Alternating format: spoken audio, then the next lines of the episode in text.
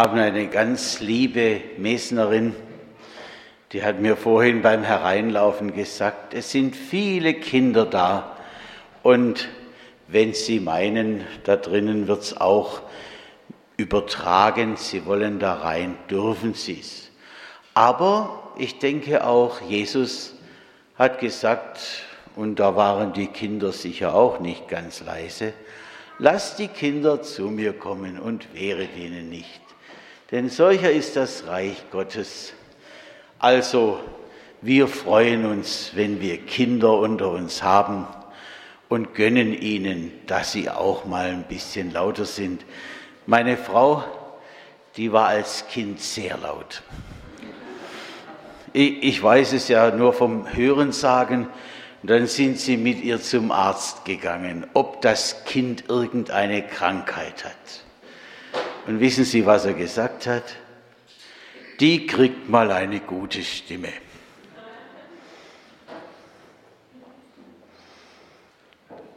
Heute hören wir am 21. Sonntag nach dem Dreieinigkeitsfest Matthäus 10, die Verse 34 bis 39.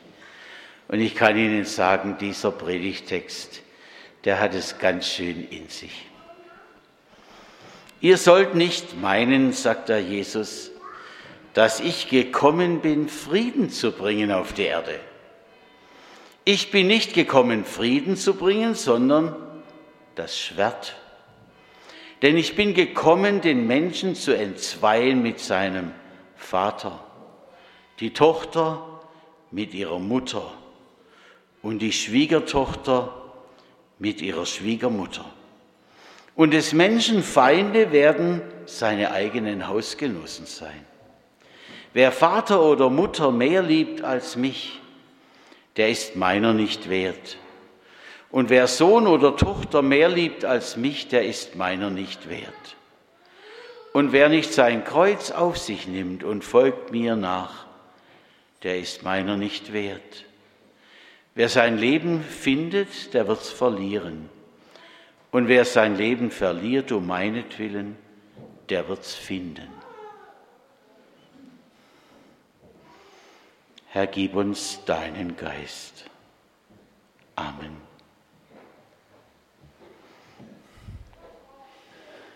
Warum heute solche Worte? Ich kenne wunderschöne Jesus-Worte wie zum Beispiel, siehe, ich bin bei euch alle Tage bis an der Weltende oder kommt her zu mir alle.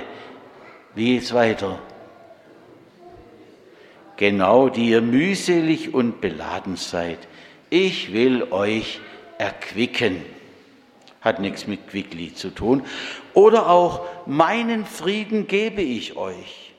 Oder auch dieses Wort, stecke dein Schwert in die Scheide. Und hier genau das Gegenteil. Es ist der Augenblick, wo Jesus seine Jünger zum ersten Mal aussendet. Sie waren ja im Grunde drei Jahre in der Lehre. So wie heute einer einen Beruf lernt, so waren sie in der Jüngerausbildung. Und zwischendrin sollten sie einmal eine Praxisstudie haben. Und er hat sie zwei und zwei ausgesandt, mitten in die Häuser und Städte hinein. Und da gibt er ihnen mit, ihr sollt nicht meinen, dass ich gekommen bin, Frieden zu bringen auf der Erde. Ich bin nicht gekommen, Frieden zu bringen, sondern das Schwert. Jesus weiß, und das sagt er ihnen im Grunde voraus hier, sie werden es nicht leicht haben. Oft genug werden sie auf ihrem Weg zu den Menschen auf Feindseligkeit stoßen. Da heißt es nicht immer, dürfen wir sie einladen zu einem Sprudel oder zu einer Tasse Kaffee, sondern da heißt es, weg mit euch. Das macht es doch für die Nachfolger Jesu bis heute nicht immer leicht. Aber noch etwas gibt Jesus seinen Leuten mit auf den Weg. Wer nun mich bekennt vor den Menschen, zu dem will ich mich auch bekennen, vor meinem Vater im Himmel. Wer mich aber verleugnet vor den Menschen, den will ich auch verleugnen vor meinem Vater im Himmel. Also er sagt, das, was ihr aushaltet, das werdet ihr nachher auf reichliche Weise Gutes kriegen und umgekehrt. Verleugnet mich nicht, dann werdet ihr spüren, wie auch ich euch treu bleibe. Also jetzt wohnen wir schon, glaube ich, vier Jahre hier neben der Kirche. Und ich habe immer noch nicht so genau im Kopf, was da oben auf dem Turm ist. Wissen Sie es? Ganz oben an der Spitze des Turms.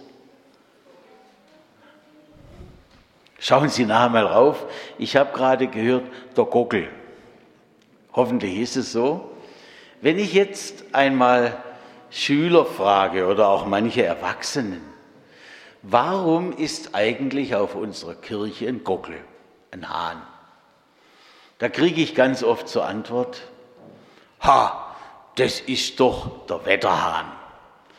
Der dreht sich ja so schön im Wind und dann sieht man, wie das Wetter kommt. Aber dafür haben wir ja längst jetzt das Fernsehen und Satelliten und alles. Und die wissen es auch oft nicht. Aber jedenfalls, das ist nicht der eigentliche Grund, warum da oben ein Gockel sitzt. Wissen Sie, was der wirkliche Grund ist? Da wollten uns unsere Vorfahren, die diese Kirche gebaut haben, etwas mit auf den Weg geben. Und so lange ist ja noch gar nicht her bei dieser Kirche. Sie wollten uns sagen, verleugne Jesus nicht. Denn Sie wissen ja, wie der Petrus getönt hat. Und wenn alle von dir abfallen, Herr, auf mich kannst du dich verlassen. Und Jesus gibt ihm die Antwort, ehe der Hahn zweimal kräht, wirst du mich dreimal verleugnen. Und tatsächlich, in der Nacht, wo klar war, wer jetzt sich zu Jesus bekennt, auf den wartet ganz Schlimmes. Und wo sie dann auf Petrus zeigen, der ist auch einer von denen. Was hat er geantwortet? Uh -uh, ich nicht. Nein, nein. Er hat Jesus verleugnet. Und als dann der Hahn zweimal gekräht hatte und Jesus gefangen vorbeigeführt wird, da geht Petrus weg und weint bitterlich. Daran soll uns dieser Hahn erinnern, wenn wir im Gegensatz zu mir auch mal darauf schauen. Also das muss ich mir schon vorwerfen. Schauen Sie nachher mal, ob es ein Hahn ist. Verleugne Jesus nicht. Eine Frau war zu Gast im Haus ihrer Schwester. Die Schwester war verheiratet und sie hatte vier Kinder. Und die alleinstehende Besucherin war bei allen vier Kindern die Patin. Jetzt war sie in dem Haus und da ging es nicht so ruhig zu, wie wenn sie sich allein für sich ein Essen machte. Das können wir uns ja vorstellen, wie da geschnattert wird. Gell? Auf jeden Fall, der Papa ergreift das Wort und sagt, so, jetzt haut mal kräftig rein. Das war der Start. Und die munteren Kinder mussten sich das nicht zweimal sagen lassen. Die Besucherin freute sich, in der Gemeinschaft ihrer Familie sein zu dürfen. Und doch irgendwas nagte an ihr. Es fehlte ihr etwas. Was? Etwas, was sie mit ihrer Schwester im Elternhaus immer erlebt hatte dass man vor und nach dem Essen die Hände faltete. Jesus um seine Gemeinschaft bei Tisch gebeten hat. und ihm nachher auch Danke sagte. Wieder eine Stelle, wo unser Herr in unserem Leben weniger vorkommt, herausgestrichen wird, so dachte sie. Aber ihr Gedanke ging weiter. Habe ich als Taufpatin nicht gerade eben versagt? Hätte ich nicht den Mund aufmachen müssen? Aber ich wusste ja nicht, wie mein lieber Schwager reagieren wird. Und ich will doch bei denen wohl dran sein. Ich will kein Störer sein. Womöglich laden sie mich dann nicht mehr ein, weil sie sagen, na ja, das ist unsere alleinstehende Tante. Aber danach plagte sie ihr Gewissen. Sind das nur Kleinigkeiten? Was meinen Sie?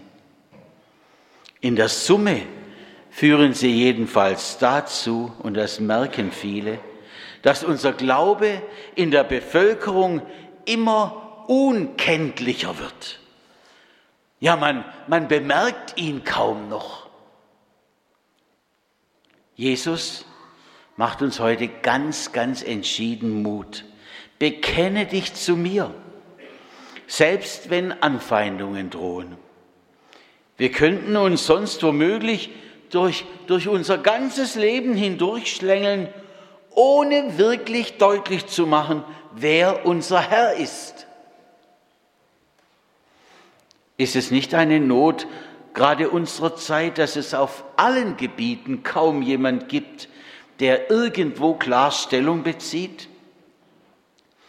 Also wenn ich da an früher denke, wo ich aufgewachsen bin, ich weiß nicht, ob Sie sich auch erinnern können, da gab es einen Wehner und einen Strauß und oh, die haben aufeinander reingedroschen, dass es das Zeug. Heute, heute fragen Politiker oft erst nach Meinungsumfragen und legen sich dann fest. Wir sehnen uns doch auch nach Eltern, die ihre Kinder wirklich erziehen und nicht einfach alles laufen lassen. Wir sehnen uns nach Freunden, die uns die Wahrheit sagen und sich nicht bei uns einschleimen. Wer seine Ecken und Kanten zeigt, aber hat es oft schwerer als der, der möglichst vielen Menschen nach dem Mund redet. Jesus will uns nicht als Menschen die ihr Fähnchen nach dem Wind richten. Er möchte uns zu echten Überzeugungstätern machen, zu solchen, die mit ihren Überzeugungen des Glaubens nicht hinter dem Berg halten. Und da kennt er, ihr Lieben, da kennt er keine Kompromisse. Hören Sie diesen extremen Satz, wer Vater oder Mutter mehr liebt als mich, der ist meiner nicht wert. Und wer Sohn oder Tochter mehr liebt als mich, der ist meiner nicht wert. Das ist eine harte Rede. Und so hart kann es wirklich auch kommen. Wir haben ja hier in unserer Gegend keine Weinbergbesitzer. Der wäre vielleicht ein bisschen sauer, ich weiß es nicht. Auf jeden Fall in einer richtigen Weinberggegend. Da war ein junger Mann und er hörte in einer Predigt die Worte, wenn Gott dich ruft, dann folge auf der Stelle. Sofort fiel ihm wieder ein, was er schon so lange mit sich herumgetragen hatte. Gott hatte ihn schon vor Jahren wissen lassen, du sollst Missionar werden. Ich kann das gut nachfühlen, denn mir hat er es auch gesagt, mit fünf Jahren etwa. Und ich bin es heute noch nicht. Es macht mir oft auch zu schaffen. Nach dieser Predigt war es diesem jungen Mann klar, ich muss mich entscheiden, ich darf nicht mehr länger das aufschieben. Und er meldete sich an für die Ausbildung zum Missionar. Sein Vater besaß ein größeres Weingut, Schon seit vielen Generationen war es von einer zur nächsten Generation weitergereicht worden. Und so sollte es auch zwischen Vater und Sohn jetzt sein. Das war dem Vater klar. Und als er, als er davon Wind bekam, dass sein Sohn eine Missionarsausbildung anfangen wolle, da hoffte er zuerst inständig, dass das nur eine fromme Phase in seinem Leben sei. Ich habe das auch mal erlebt, dass eine, nicht hier in der alten Gemeinde, dass seine Mutter zu mir kam und sagte, stelle Sie sich vor, mein Bub, der liest in der Bibel. Und da lag alles drin. Der wird die Flausen schon wieder irgendwann aus dem Kopf kriegen. Hat er aber nicht. Ja. Auf jeden Fall, der Vater hoffte, dass das wieder aufhört. Aber es hörte nicht auf. Und der junge Mann, der sagte, nein, Vater, dieser Ruf gilt in meinem Leben. Und der Vater wurde immer lauter. Und schließlich sagte er, wenn du mit dieser Ausbildung nicht aufhörst, dann enterbe ich dich. Und dann bist du nicht mehr mein Sohn. Der Sohn, der mir das erzählt hat, er entgegnete, aber Vater, ich kann nicht anders. Man muss doch Gott mehr gehorchen als den Menschen. Hören Sie die Worte heraus, die Jesus sagte? Ich bin nicht gekommen, Frieden zu bringen, sondern das Schwert. Ein Keil, ein tiefer Riss ging da mitten durch die Familie. Es war, wie Jesus es vorausgesagt hatte, ausgelöst dadurch, dass der junge Mann auf Gottes Wort hörte. Aber es war dem jungen Mann ganz deutlich geworden, ein bisschen Interesse an Jesus, ein bisschen hineinriechen, wie das mit der Mission ist, ein bisschen Leben mit Jesus, ein bisschen Glauben, das genügt nicht. Wie hat Nicole gesungen? Ein bisschen Frieden. Ja, da kommt es auch vor. Merken Sie? Entweder ganz oder gar nicht. Warum muss das sein? Jesus sagt einmal, wenn ihr nicht von neuem geboren werdet, werdet ihr das Reich Gottes nicht sehen. Und der Apostel Paulus erklärt es uns, was sich da ereignet mit diesem Neugeborenwerden. Ein Mensch, der richtet sich von der Natur seines Wesens aus seit dem Sündenfall nach dem Fleisch, nach den Verlockungen, nach dem Weggehen von Gott, nach dem, wie er sein Leben selber gestalten kann. Aber ein Mensch, der von neuem geboren ist, da übernimmt der Geist Gottes die Führung und gerade da entsteht der Riss, da wird es spannend.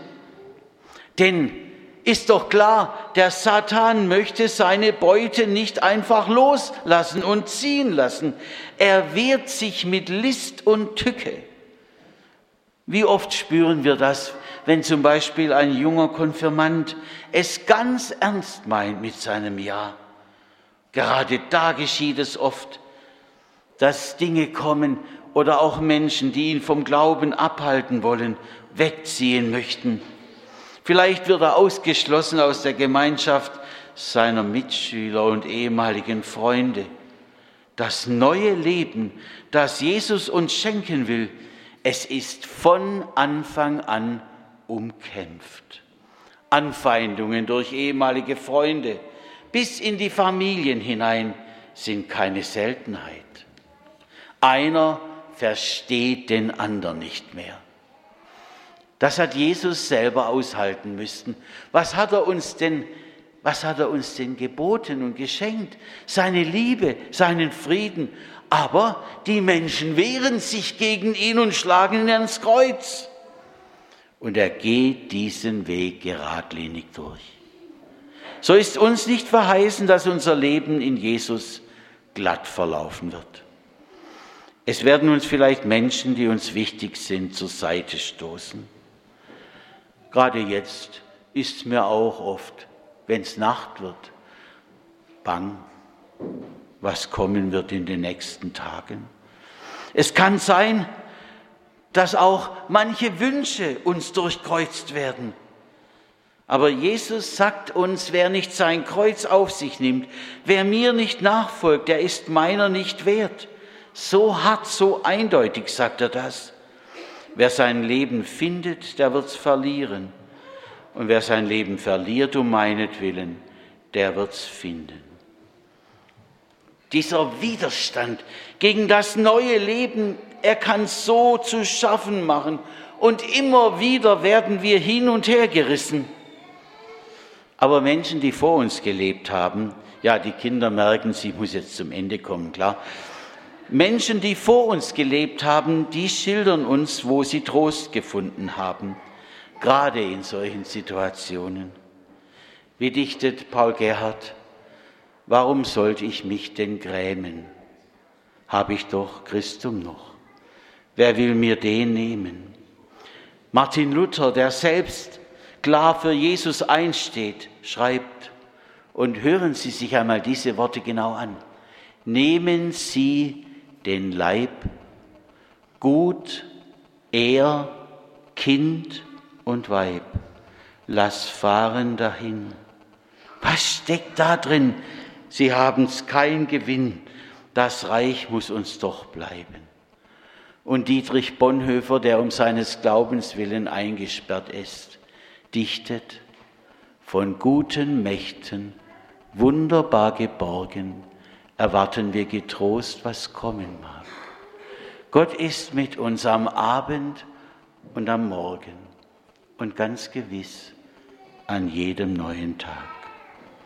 Jesus sucht bis heute nach Menschen, die mutig, eindeutig und klar zu ihm stehen, so wie er zu uns steht. Er sucht diese Menschen auch mitten unter uns. Amen.